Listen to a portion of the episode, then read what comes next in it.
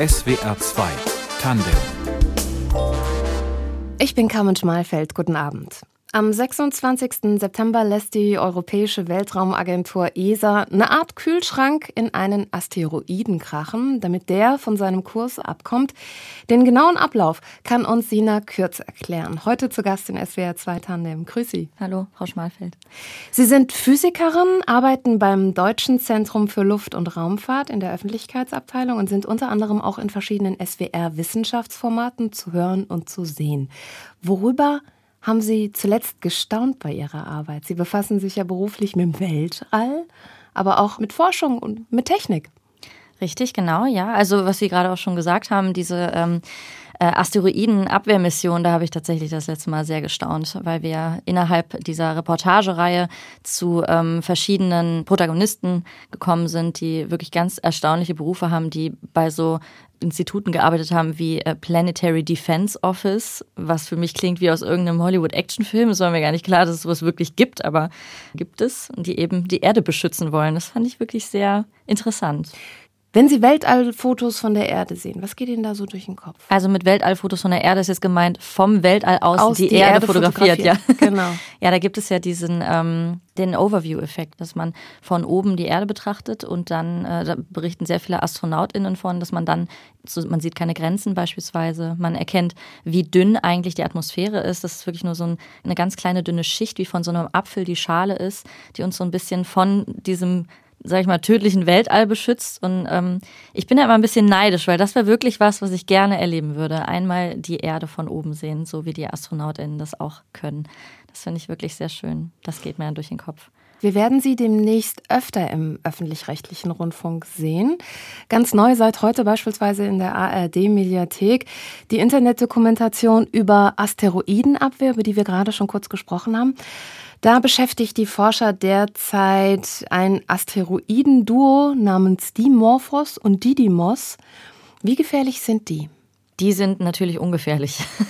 also ähm, die bewegen sich, meine ich, auf einer Bahn, die weit weg ist von der Erde. Also da kann nichts passieren. Und deswegen hat man sich auch genau für dieses Asteroidensystem entschieden, weil der Plan ist ja, die Bahn des einen Asteroiden abzulenken und da kann nichts passieren. Also es kann nicht zum Beispiel so das Worst-Case-Szenario sein, man lenkt den einen ab und er landet auf einmal auf einer Bahn Richtung Erde. Das wollen wir natürlich alle nicht, aber das wird auch nicht passieren. Mhm. Aber es ist nicht so, dass die im Moment auf einer Bahn Richtung Erde sind? Nein, überhaupt nicht. Ah, es ist einfach okay. nur ein Test.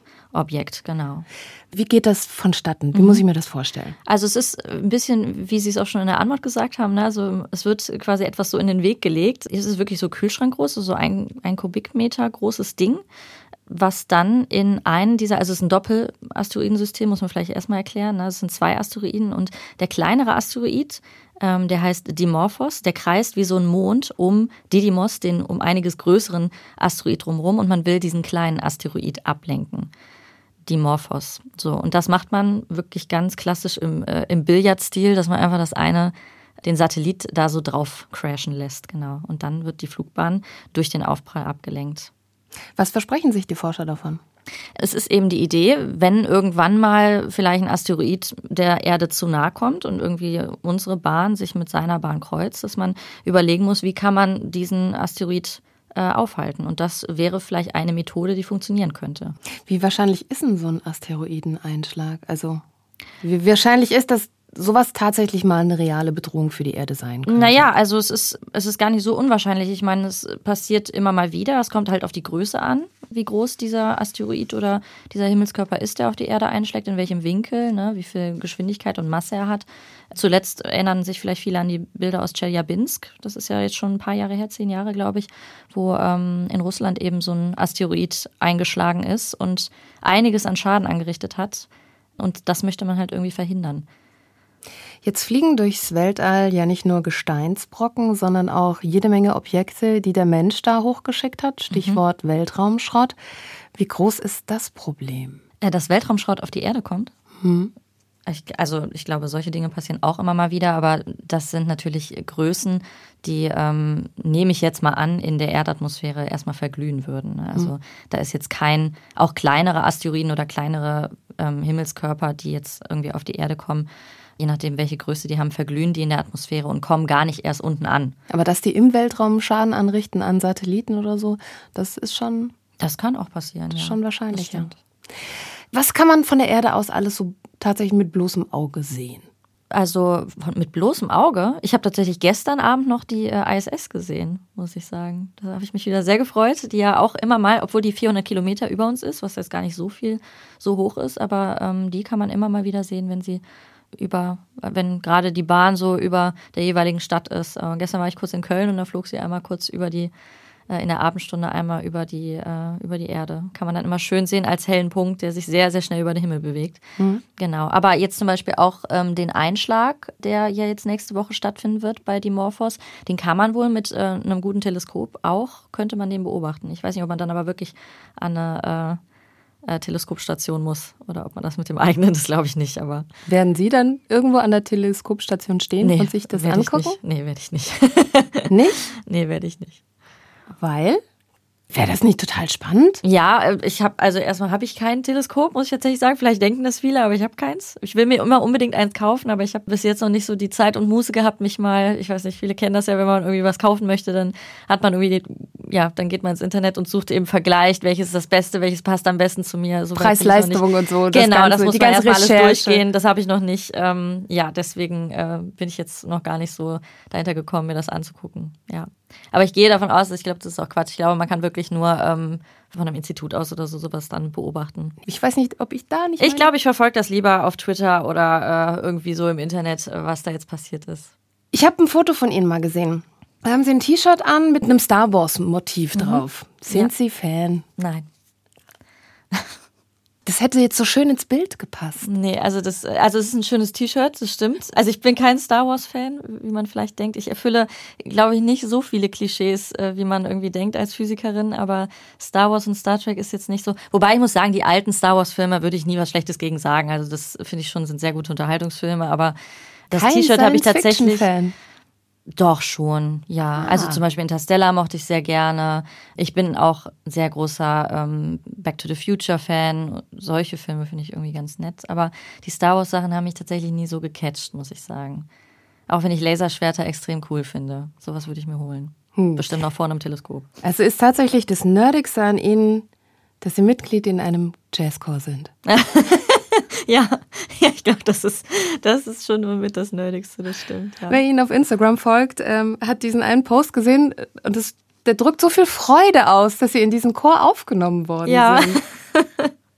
das stimmt, ja. Tatsächlich ähm, also es ist ganz lustig, ich war bisher in zwei Chören. Ich habe äh, relativ spät angefangen, mich mit Chorgesang oder generell mit Singen zu beschäftigen und ähm, habe tatsächlich immer sehr gerne gesungen.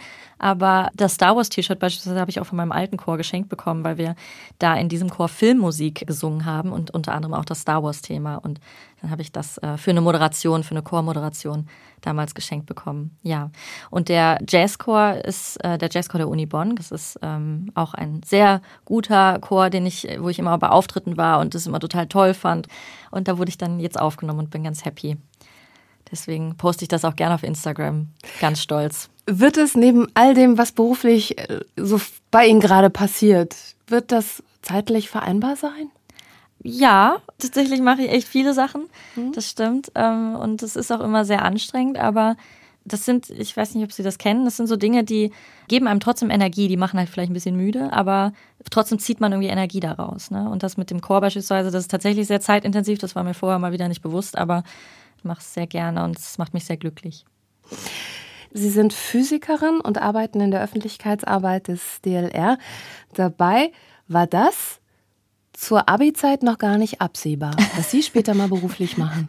Nee, das, äh, das stimmt, das war nicht absehbar. Physik war kein Abiturfach? Nee, war kein Abiturfach. Die Schulphysik äh, hat nicht die, ja, die Begeisterung, die ich offensichtlich habe für Physik und naturwissenschaftliche Themen, die konnte dann nicht entfacht werden in der Schulphysik, leider. Wann kam das? Das kam tatsächlich, ähm, als ich mich dann, also vielleicht erinnern sich andere so an Schulphysik, da geht es jetzt nicht sofort irgendwie um Astronomie und schwarze Löcher und Neutronensterne und sowas. Ne? Und ich habe dann irgendwann mal aus Langeweile, mein Vater hatte diese, kennt man das noch, diese Encarta-Enzyklopädie? Das war so eine CD, so ein Lex, so, sozusagen Wikipedia auf einer CD, nur um einiges weniger an Artikeln. Und das habe ich mir irgendwann mal aus Langeweile dann in den, in den PC reingeschoben und mir angeguckt. Und da gab es irgendwas zur Relativitätstheorie. Und dann dachte ich so, ah, habe ich schon mal gehört, Relativitätstheorie, was ist das denn genau? Was sollen die mir mal erklären? Das wird immer so schön mit Videos und Bildern da, ne? Ist nicht einfach nur Text. Und ähm, dann habe ich da zum ersten Mal verstanden, dass äh, Zeit relativ ist, also dass Zeit abhängig ist von Geschwindigkeit und von Gravitation. Und das hat mich damals, weiß nicht, wie alt ich war, 16 oder so, das hat mich völlig geflasht. Und dann habe ich angefangen, mich mehr damit zu beschäftigen. Was, was hat das denn damit auf sich? Und dann kam so ähm, Interesse an Astronomiethemen, an schwarzen Löchern. Was ist ein schwarzes Loch? Ähm, was ist denn ein Neutronenstern? Was gibt es alles für riesige Sterne draußen? Also mich hat dann einfach so das Weltall echt fasziniert und dann kam ich irgendwann auch so auf weiß ich nicht, habe ich geguckt, Neutronenstern, okay, was ist das eigentlich genau? Ah, krass, die Elektronen werden da so in den Kern des Atoms gepresst, dass nur noch Neutronen da sind. Dann habe ich schon so angefangen, ah, okay, das ist auch Physik. Und dann dachte ich irgendwann, okay, nach dem Abi, wie viele andere, ein bisschen orientierungslos, was mache ich denn? Und dann habe ich es mal mit Physik versucht. Ich wollte eigentlich immer Schauspiel machen. Und dann war so die Frage, werde ich mich für den sehr unsicheren Weg äh, des Schauspiels entscheiden oder mache ich mal irgendwas, äh, womit man Geld verdienen kann später? Und dann habe ich erstmal gesagt, ich probiere es erstmal mit Physik. Mhm. Und dann bin ich da hängen geblieben. Und wie war so, wie war der Anfang des Studiums? Ich war komplett begeistert. Ich war auch, glaube ich, komplett begeistert von der Uni-Atmosphäre. Es ist, glaube ich, auch als junger Mensch total spannend, wenn man dann in diesen riesigen alten Hörsälen sitzt ne? und ähm, diese riesigen Tafeln. Und ich fand es auch total spannend, was da gemacht wurde. Also die ersten Semester sind so klassische Mechanik und sowas. Und das ist ja alles auch noch gut verständlich. Und ich fand es, also für mich hat sich da irgendwie auch eine neue Welt aufgetan, was mich auch ein bisschen geschockt hat, weil ich da in der Schule irgendwie nicht wirklich was von so, ich habe das da irgendwie nicht so richtig mitbekommen. Und ja, also ich, mich hat es total begeistert. Ich fand es total toll. Ich fand total toll, wie die Mathematik da so als Sprache der Physik ganz romantisch auch ähm, benannt wird. Und das hat mich irgendwie echt alles fasziniert. Also ich war da direkt drin, ja. Es ist total schade, dass eine Leidenschaft von Ihnen in der Schulzeit da so unentdeckt geblieben ist. Ja. Also das ist der, der Schulunterricht, weil dafür ist er ja eigentlich da. Mhm. Interessen fördern, befördern, mhm. Anreize schaffen, Potenziale entwickeln. Genau, richtig. Also ich muss auch dazu sagen, äh, ich bin jetzt nicht mit ganz vielen Einsen, sage ich mal, durch die Klausuren gegangen. Ganz im Gegenteil, Physik ist natürlich ein unfassbar schweres Studium. Und für mich war es auch super schwierig, dieses Studium zu schaffen. Ich habe mich da aber rangeklemmt und bin drangeblieben und habe meinen Abschluss dann auch gemacht. Ähm, aber es ist natürlich ein unglaublich schwieriges Studium und ich hatte echt natürlich dann auch nicht so gute, ähm, ja, ich hatte Startschwierigkeiten im Sinne von, ich hatte halt Deutsch-Englisch-LK, ne? Und Mathe war jetzt auch nicht immer mein bestes Fach. Im Abi wurde es dann besser. Da habe ich dann auch irgendwie mein Interesse an Mathe entdeckt. Das fand ich dann auch alles interessanter und auch cooler. Aber es war schon echt schwierig. So.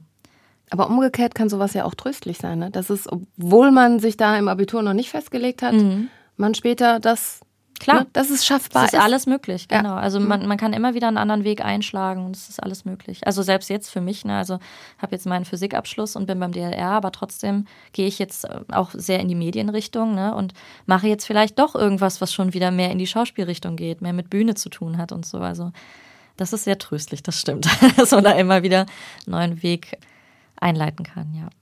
Der DLR, wo Sie jetzt das arbeiten. DLR. Das DLR, genau. genau. Das Zentrum, das nee, deutsche auch nicht das Zentrum. Deutsche Zentrum für Luft- und Raumfahrt. Genau. genau. Viele sagen auch immer, äh, Deutsches Luft- und Raumfahrtzentrum, das geht überhaupt nicht. Es das heißt das Deutsche Zentrum für Luft- und Raumfahrt. So.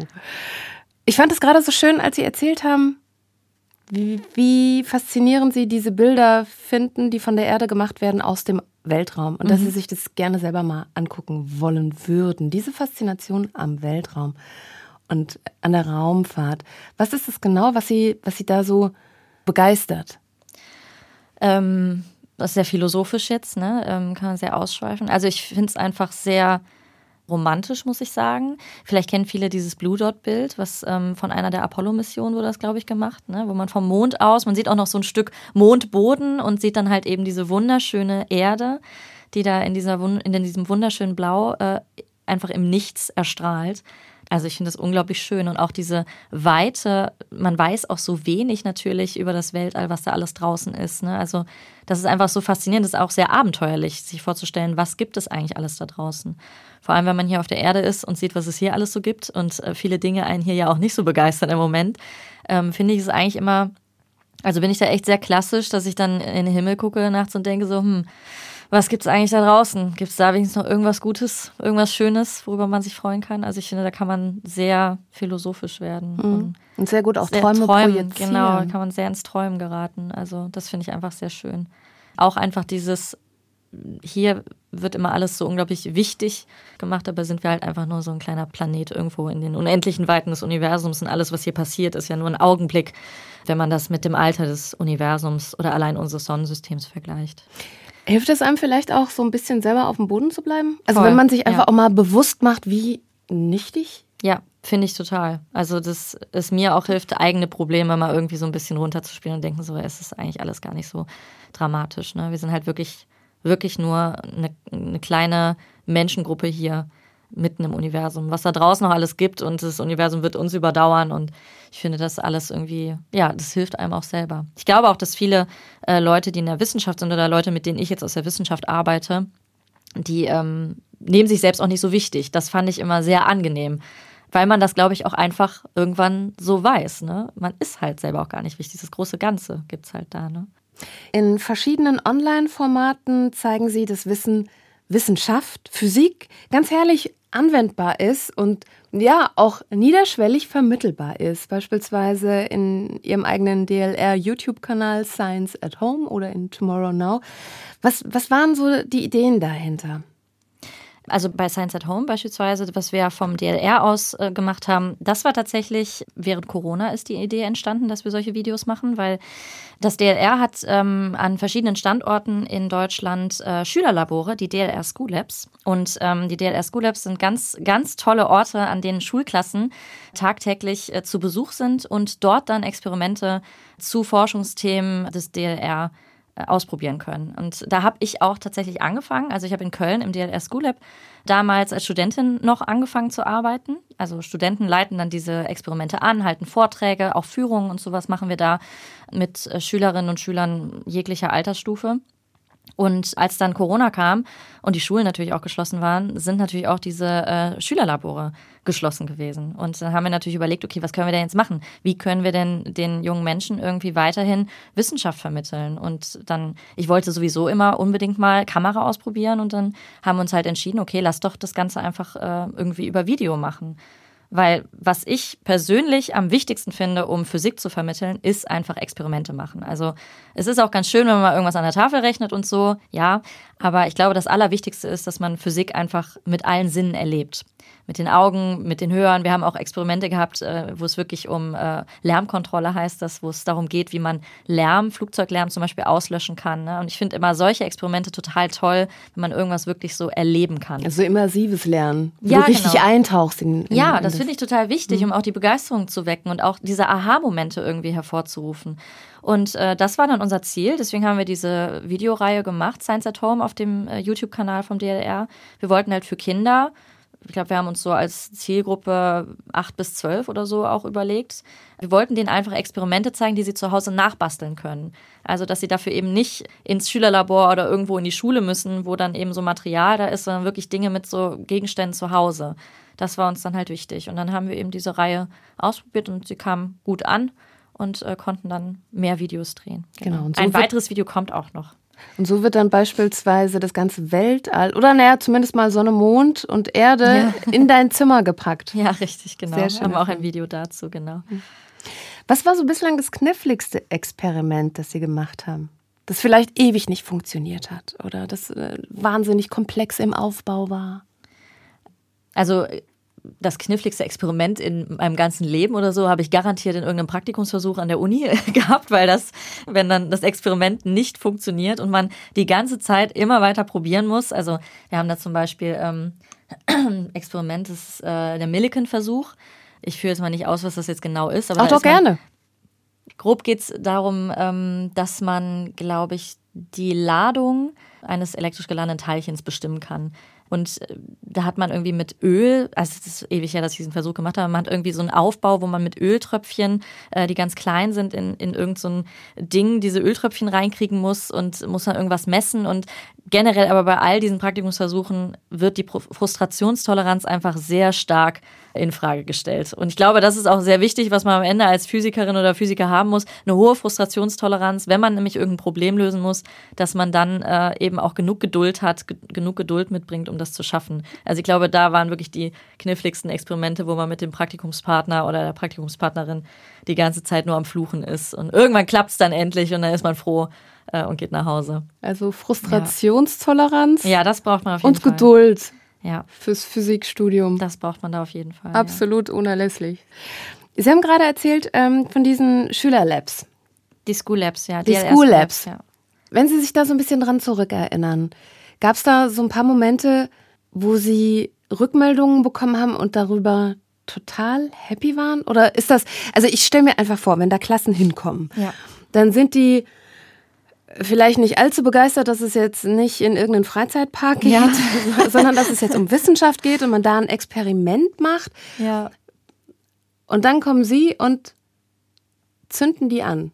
Kann man wirklich so sagen. Wir hatten, äh, das mal kurz, wir hatten tatsächlich mal, äh, ich glaube, es war eine Jahrgangsstufe oder so, äh, die waren auf Klassenfahrt in der Nähe hier im Köln-Bonner Raum und ähm, die Gruppe wurde zweigeteilt. Die eine Gruppe kam zu uns ins Schülerlabor und die andere durfte ins Phantasialand. Die waren natürlich richtig schlecht drauf, als die ins Schülerlabor kamen, weil die sich dachten, toll, warum müssen wir hier hin? Und die anderen können schön Achterbahn fahren und so. Ähm, aber auch die fanden es am Ende des Tages, und das sind meistens die Rückmeldungen, meistens kommt die Rückmeldung, ah, es war gar nicht so langweilig, wie wir dachten. So, jetzt ziehen wir mal die Pubertät da ab und ja, dann, genau. dann ist das ein astreines Lob. das ist ein Wahnsinnslob. Also die kommen dann natürlich hin, denken, okay, Forschung, aha, Physik, Experimente, Biologie, hm. Und dann äh, kommen die halt auf das Gelände. Und ich persönlich fand schon beim Bewerbungsgespräch, als ich aufs Gelände kam, fand ich das schon total beeindruckend. Also das DLR in Köln ist halt äh, in der Nähe der Warner Heide. Also es ist eigentlich sehr, äh, sehr viel Wald die ganze Zeit um, die, äh, um, um das Gelände herum. Es ist auch ein großes Gelände. Und es sind auch Rehe auf dem Gelände. Also es ist wirklich so ein sehr Natur mit Technik im Einklang. Das finde ich schon sehr schön. Ja, und ich glaube, das macht auch sehr viel aus, dass die Schülerinnen und Schüler halt dann zu uns kommen und wir nicht zu denen in die Schule, dass sie wirklich halt dann diesen Ausflug haben und dann nicht nur das Experiment erleben, sondern auch die Atmosphäre, wo das Experiment stattfindet. Ne? Mhm. Ja, und das sind halt die besten Rückmeldungen, dass sie das halt gar nicht so scheiße fanden, wie sie gedacht haben. Gucken wir noch mal ein bisschen genauer auf die Arbeit und diese Forschungsprojekte des DLR. An welchen Projekten waren Sie da mit beteiligt oder wie eng arbeiten Sie tatsächlich mit, mit Astronauten beispielsweise zusammen? Ich kann sagen, gar nicht erstmal. Ne? Ich habe tatsächlich auch Führungen in der ESA gemacht. Ne? Mit den äh, Schülerinnen und Schülern gehen wir dann auch ab und zu in die ESA. Die ist direkt gegenüber von meinem Büro sozusagen. Und da ist das Astronautentrainingszentrum. Also da werden auch die Astronautinnen und Astronauten ausgebildet. Und äh, da sind wir dann natürlich ab und zu mit Schulklassen auch hingegangen. Haben, dann habe ich da eben alles Mögliche erklärt. Ne? Wir gehen in die Trainingshalle.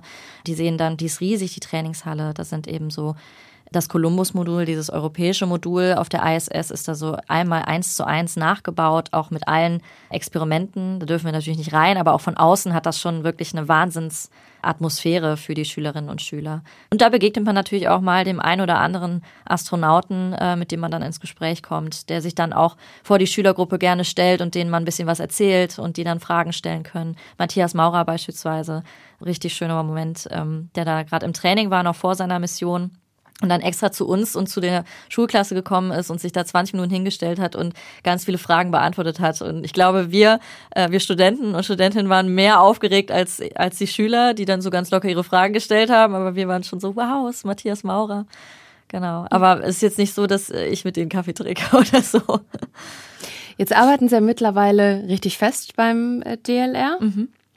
Haben Sie, haben Sie zu einer Zeit mal geforscht auch oder haben Sie sich sofort in diese Wissenschaftsvermittlungsschiene Genau. Ist das einfach Ihr Ding? Ja, also da sehe ich mich auch. Ne? Also ich äh, habe eigentlich nie in der Forschung gearbeitet, sondern ähm, habe mich eigentlich immer eher darauf spezialisiert, dass ich die Begeisterung, die ich jetzt für die Themen habe, gerne weitergeben möchte, weil natürlich auch in allen MINT-Berufen immer noch sehr großer Nachwuchsbedarf ist und auch viel fehlt, viele Fachkräfte fehlen und ich glaube, es halt sehr wichtig ist, dass man das gut vermittelt, weil wenn ich mich zum Beispiel an meine Schulzeit zurückerinnere, haben wir ja schon gesagt, wo mich die MINT-Fächer nicht so gecatcht haben, glaube ich, dass es sehr wichtig ist, auch über die Medien, dass man die Leute und auch die jungen Menschen dafür begeistert, dass sie da nochmal überlegen. Das Klischee ist nicht klein zu kriegen. Und wir haben gerade auch schon kurz das Thema angerissen. MINT-Fächer, Mathematik, Informatik, Naturwissenschaften, Technik die werden schon klassischerweise nach wie vor eher von Jungs bevorzugt, oder? Ja, also noch ist es nicht ausgeglichen, das stimmt, ja. Also es wird, glaube ich, besser nach und nach, aber sehr langsam und das wäre natürlich das Ziel. Also generell ist Nachwuchs äh, bei jedem Geschlecht da eigentlich gewünscht gerade, aber ja, dass wir da eben auch eine gute Quote für Mädchen haben, das wäre schön. Wie war das bei Ihnen in der Schule und dann später an der Uni? Also in der Schule, wie gesagt, ich hatte ja keinen Physik-LK, aber ich erinnere mich, ich war auch tatsächlich auf einer Mädchenschule. Das ist ja nochmal was ganz anderes. Vielleicht war deswegen auch der Physikunterricht so schwierig. Aber ähm, ich weiß, dass, glaube ich, in meinem Jahrgang zwei Mädchen äh, Physik-LK hatten und die konnten den nicht mal dann bei uns an der Schule übernehmen, sondern mussten zur benachbarten Jungsschule dann immer in der großen Pause und da den LK dann belegen weil es einfach zu wenig Mädchen waren bei uns, die Physik oder Mathe-LK haben wollten. Physik-LK war es in dem Fall. Und in der Uni war natürlich auch unglaublich wenig Frauen, natürlich viel mehr Männer. Sie haben gerade schon gesagt, Physik während Ihrer Schulzeit hat Sie das nicht gepackt, war keine Option. Ja. Was müsste denn passieren, damit Kinder generell, egal ob Jungs oder Mädchen, da mehr, also dass da einfach mehr Interesse geweckt wird? Also ich glaube, das ist auch abhängig von der Person, ne, was einen jetzt genau begeistert. Ich habe ja eben schon gesagt, dass mich zum Beispiel Experimente sehr begeistert haben, dass ich das immer total toll fand, weil es auch so ein bisschen Showcharakter hat vielleicht. Ne? Also weil ich auch von der Bühne komme, kann ich mir vorstellen, dass mich das dann eben besonders gereizt hat. Aber ähm, das gab es bei uns in der Schule halt eher wenig oder zumindest nicht so interessant. Und wir haben auch sehr oft Lehrkräfte dann bei uns in den Schülerlaboren, die sich total freuen, dass äh, ihre Schülerinnen und Schüler mal sowas jetzt, so richtige Experimente, einen Fallturm und sowas mal ausprobieren können. Und ja, klagen dann immer darüber, dass natürlich die Gelder an den Schulen fehlen, um sowas mal selber anzuschaffen. Ne? Also wie immer ist es, glaube ich, einfach investieren in Bildung wäre halt gut, ne? um da wirklich auch das Bestmögliche den Kindern zu bieten. Sie sind ja in gleich mehreren Wissenschaftsformaten tätig, unter anderem auch in einem Podcast, Fakt ab, eine Woche Wissenschaft. Worum ist es da zuletzt gegangen? Also generell Fakt ab ist ein Podcast, wo wir äh, uns Studien oder andere wissenschaftliche Ergebnisse angucken, die so aus der letzten Zeit sind und die skurril sind, weil es gibt ja sehr oft irgendwelche ja, Forschungsergebnisse, wo man echt denkt, so, was ist das denn für ein Quatsch? Also. Warum haben die das erforscht? Ja, echt, warum? Also, hm. was bringt uns das, ne? Aber gut, Grundlagenforschung kann man ja irgendwie immer erklären, aber ist auch ganz interessant dann. Als das letzte, was wir hatten, ähm, es wurde in der letzten Woche, wurden die Ig Nobelpreise verliehen. Das sind äh, sozusagen die Satire-Nobelpreise von dem Wort Ignoble. Das äh, heißt auf Deutsch unwürdig. Und da wird eben skurrile Forschung, die skurrilsten Forschungsergebnisse in ganz vielen Kategorien werden da ähm, verliehen. Äh, und was hatten wir da? Da hatten wir beispielsweise aus, in der Kategorie Physik hat eine Forschungsgruppe den Ig Nobelpreis bekommen dafür, dass sie sich die Schwimmformation von Entenküken angeguckt haben und äh, welche Formationsform da so am energiesparendsten ist. Das sind zum Beispiel Themen, die wir uns bei Fakt Up angucken. Also für Enten bestimmt total wichtig. Genau, vielleicht auch für die Schifffahrt, wenn man es mal wirklich okay. ganz großzügig betrachtet. Mhm. Ne? Aber äh, genau, solche Sachen gucken wir uns da an und diskutieren darüber. Also es ist ein Entertainment-Wissenschaftsformat, was ich jetzt auch schon seit einem Jahr mache.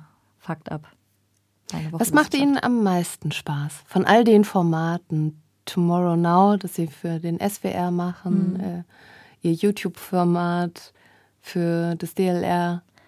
Am meisten Spaß, also jetzt Format kann ich gar nicht sagen, welches Format. Das ist immer mal wieder, also zum Beispiel bei ähm, der Doku, die jetzt rauskommt, fand ich am spannendsten, die Leute kennenzulernen, die da an der Asteroidenabwehrmission mitforschen oder die da auf jeden Fall in dem Bereich was arbeiten ne? und was die da genau machen. Also Leute kennenzulernen, Forscher und Wissenschaftler überall kennenzulernen und zu schauen, was machen die da eigentlich genau.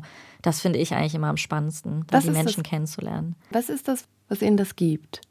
Macht das den Kopf weit? Inspiriert das? Ja, es ist auch in einer Form inspirierend. Ne? Also zu sehen, ganz oft habe ich zumindest das Gefühl bei Leuten aus der Wissenschaft, dass sie da auch für brennen natürlich. Ne? Und äh, ich glaube, nichts begeistert so sehr wie Begeisterung. Also wenn man in Menschen natürlich spürt, wow, die finden das total toll, was sie da gerade machen und äh, man sieht dann so ein Funkeln in dem Auge von irgendeinem 55-jährigen äh, Physiker, der dann sagt, oh, und dann machen wir das so und so und das und das haben wir rausbekommen. Das ist einfach schön, so zu sehen, wie Leute von irgendwas begeistert sind.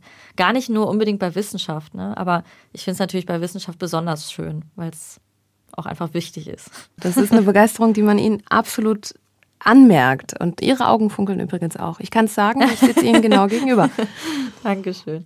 Ich wünsche Ihnen für Ihren beruflichen Fortgang alles mhm. Gute. Dankeschön. Ich bedanke mich ganz herzlich für das schöne Gespräch. Das war SWR 2 Tandem mit Physikerin Sina Kürz, Redaktion Fabian Elsasser, Musikauswahl Tristan Reiling, Technik Guido Mura. Ich bin Carmen Schmalfeld. Schönen Abend noch.